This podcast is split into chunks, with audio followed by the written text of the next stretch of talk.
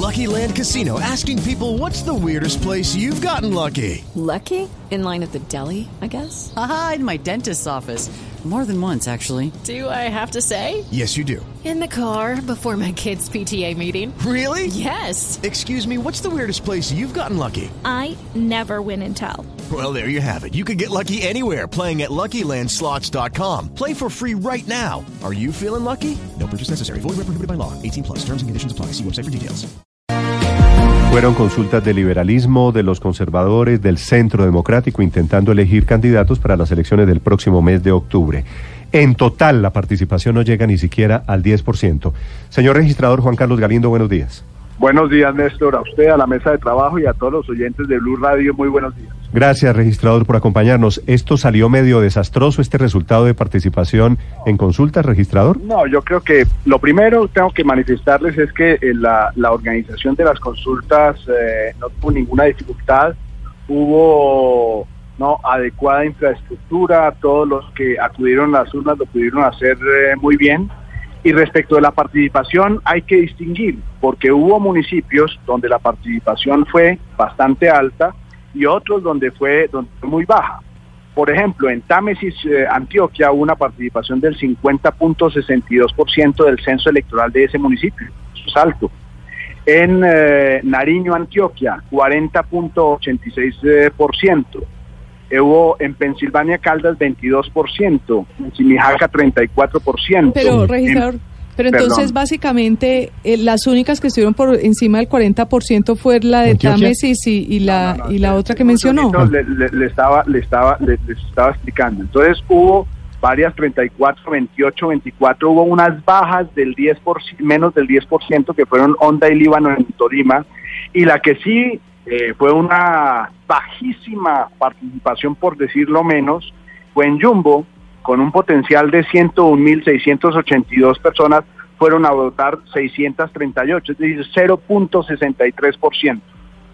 Sí, senado, eh, eh, registrador, doctor Galindo, ¿cuántos eh, estaban habilitados para votar en estos 12 municipios? ¿Cuántos ciudadanos? ¿Y cuántos efectivamente votaron? ¿Para qué porcentaje?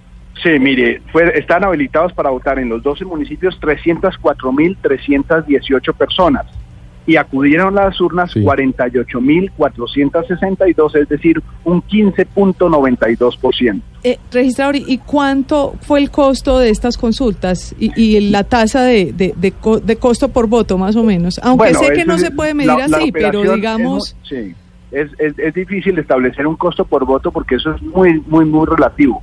Lo que costaron estas consultas fueron 4.084 millones de pesos a la registraduría. Eso fue lo que nos costó a nosotros disponer todo un mecanismo de infraestructura de puestos, de material electoral, de procesos eh, de software, de preconteo, de escrutinios y toda la logística, fueron 4.084 millones. Sí. Mm, ¿Sí se justifican las consultas, registrador? Es Bueno, decir, ese es un- 4 mil millones de pesos eh, Mire, para, un para, uno, para 12 municipios con una, una votación pues tan relativamente baja. En un país con tantas necesidades y con pobreza y con desnutrición, ¿sí se justifica gastarse 4.084 millones? Dirán que es el Pues- costo de la democracia, por eso se lo pregunto. Sí, mire, pues justamente esa es, es- esa es un- un- una reflexión que tiene que hacer eh, el país y el sector político en, en lo que atañe a nosotros, que es un- somos una entidad netamente técnica, pues nosotros simplemente organizamos lo que nos ordenan la Constitución y las leyes. Sin embargo, hay que resaltar también que poco a poco han venido los mecanismos de participación ciudadana como este de la, de la consulta popular teniendo una mayor participación. Entonces yo creo que todo es parte de una construcción colectiva que debemos ir haciendo como sociedad en tanto y en cuanto pasamos de una democracia representativa a una participativa. Ahora hay que hacerla mucho más real. Registrador. Sí. Sí, registrador. De todas maneras, son 4 mil millones de pesos de un presupuesto total de cuánto que tiene hoy la registraduría. No, es que nosotros tenemos un presupuesto que es de funcionamiento y un presupuesto de elecciones. O sea, el presupuesto de elecciones de este año son 750 mil millones de pesos que tenemos para las elecciones de octubre.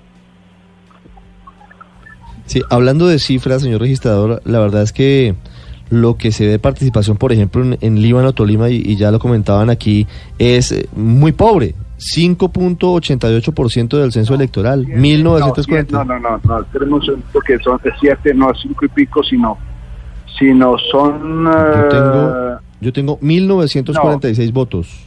mil no- sí, por eso, pero cinco- de- 5,88%. sí, sí, exacto, de y en 33.000. Onda, 7.67%. Y en Jumbo, por ejemplo, votaron 638 personas Sí. de 101.682. Sí, eso es sí. el 0,63%. No, por eso, eso sí, eso sí implica una, una, una, una, una reflexión, una autorreflexión eh, de los partidos que demandan estos recursos del Estado para organizar un proceso eh, democrático de esta naturaleza, pues eso sí llama la reflexión. Pero no debería, no debería haber algún tipo de regulación o incluso sanciones para los partidos que responsablemente embarquen al sistema electoral en este tipo de, de aventuras que son realmente vergonzosas.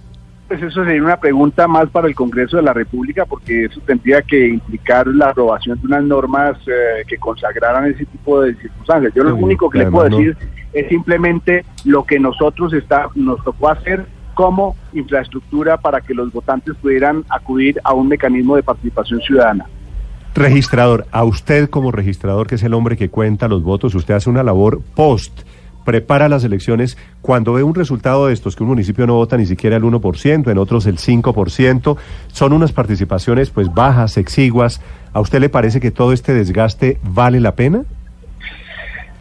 Pues mire, en la medida en que, en que digamos que estos mecanismos permitan un fortalecimiento de la democracia, que los ciudadanos tomen cada vez más eh, una conciencia de lo que significa su voto y de lo que importa para efectos de, elegir a sus representantes y tomar las grandes decisiones del país, sí me parece importante, pero hay que hacer, y esa es la, la, la, la- la contraparte, hay que trabajar con los partidos y movimientos políticos y con la sociedad en general para efectivamente llamar a, a la responsabilidad y a un mayor y a un mayor trabajo por la participación.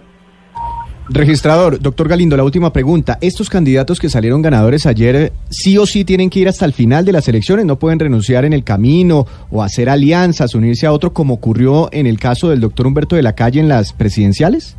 Bueno, estos ya tienen un mandato de su partido de ser los candidatos que tienen que ir a las elecciones. Lo que pueda pasar con relación a circunstancias particulares o personales que implicaren una renuncia o no, pues eso ya le corresponderá analizar acá en cada momento. Pero lo que puedo decir es que ya con el mandato popular de haber sido elegidos en una consulta popular, son los candidatos oficiales de cada uno de sus partidos en esos municipios. Es el registrador Juan Carlos Galindo sobre la baja participación en estas consultas en 12 municipios de Colombia que vuelven a abrir el debate alrededor de la utilidad de esta clase de mecanismos de participación democrática. 8.50, doctor Galindo, gracias. Muchas gracias a ustedes. Un feliz día.